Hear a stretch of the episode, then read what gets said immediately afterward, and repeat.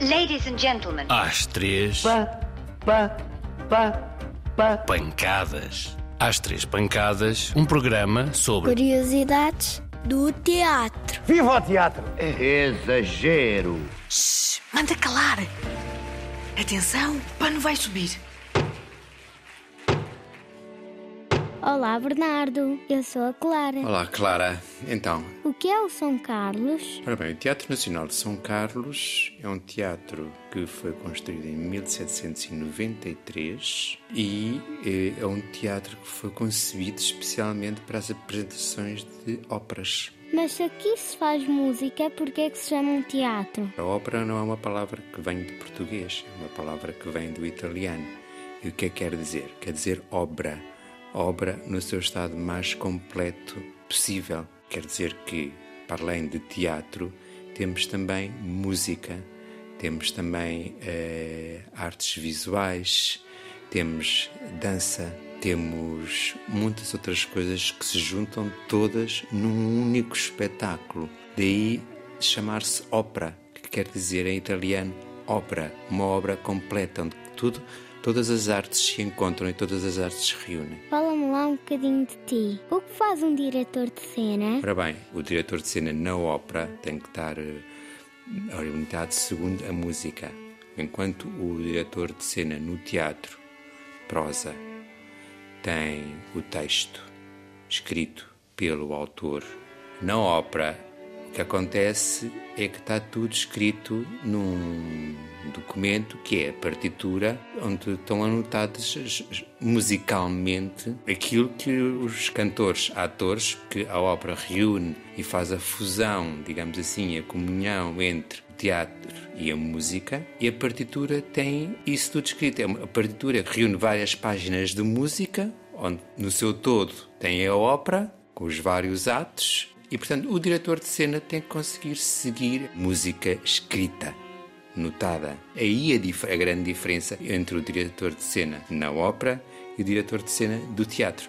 Por que é que a ópera é sempre tão chique e as pessoas vestem-se sempre tão bem? Eh, isso é um bocadinho uma ideia hum, já um bocadinho antiga. Embora eu entenda que isso, se tu fores a uma festa, não vais se calhar vestida de uma maneira qualquer. E portanto, eu acho que quando se vai ver um teatro, não independentemente da ópera, mas quando se vai a um espetáculo onde vão estar várias pessoas, no fundo há um, é como se fosse também uma pequena festa e no fundo isto faz tudo parte de uma celebração, digamos assim, de uma obra. É assim um bocadinho um ritual, de certa maneira.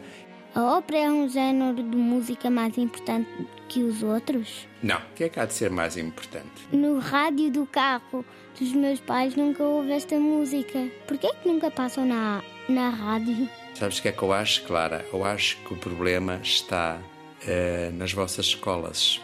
Porque se houver uma, uma sensibilização nas vossas escolas, se tiverem aulas de música, se a música deixar de ser uma coisa só para alguns e passar a ser para todas as crianças, eu aí acredito que as coisas comecem a ser um bocadinho diferentes daqui por uns tempos. Se nas escolas terem continuidade e todos os anos tiverem aulas de música, eu acho que aí, claro, as coisas vão ser um bocadinho diferentes e vai haver mais pessoas a quererem ouvir música, a quererem vir à ópera, a quererem vir concertos. Bernardo, no teatro o diretor de cena trabalha com o encenador. E aqui, com quem é que tu trabalhas?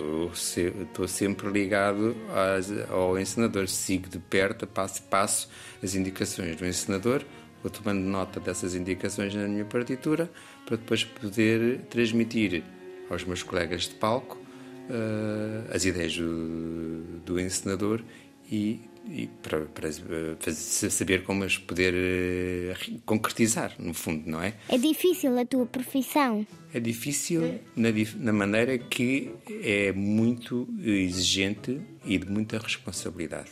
Tens de falar com a orquestra, a orquestra toda. E com as pessoas do guarda-roupa e os maquinistas e tudo.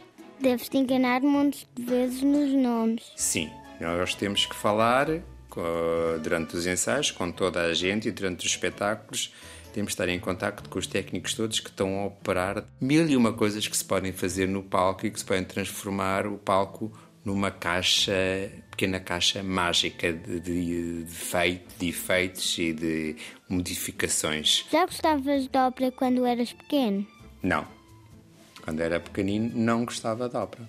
Qual foi a tua primeira ópera? Foi a Carmen há muitos anos que eu decidi tenho que ir à ópera e vou ver uma ópera. Os teus pais eram cantores?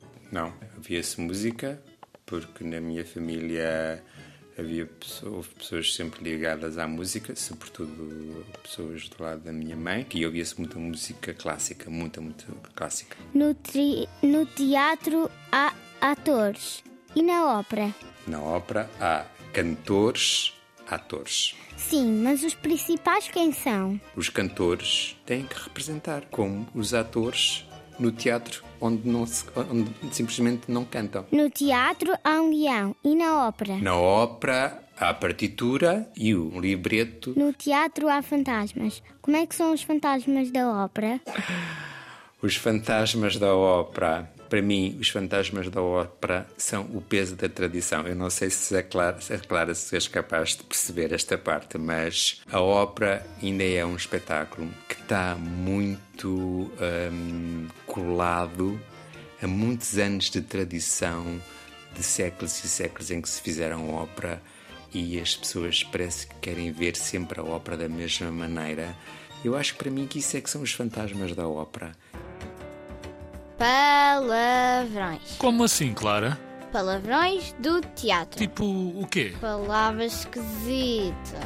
Estou a ver, estou. Coisas que nunca ninguém ouviu. Ok, Bernardo. Agora diz-me uma palavra. Escava... Escavanificovética. Suggeritore. O que é o suggeritore? Que ultimamente caiu um bocadinho fora de moda, mas o su suggeritore é o ponto é aquele portanto, que sugere, que, que, vai dizendo o início, quando, quando os cantores não estão muito seguros do texto, porque realmente as óperas são espetáculos longos. E o ponto, que está também a seguir a partitura, vai dando assim o início da, da palavra de cada uma das frases. E há muitas outras palavras canifobéticas para vocês, assim em italiano. Obrigada por esta conversa e obrigado por estarmos aqui. Não, nada, muito obrigado. Espero que um dia venhas à ópera e que, e que gostes. E através desta rubrica radiofónica, parece-me ter realizado o sonho de milhares dos que nos escutam. Já acabou. Muito obrigado pela vossa atenção e até à próxima semana. Boa noite, senhores espectadores. Oh.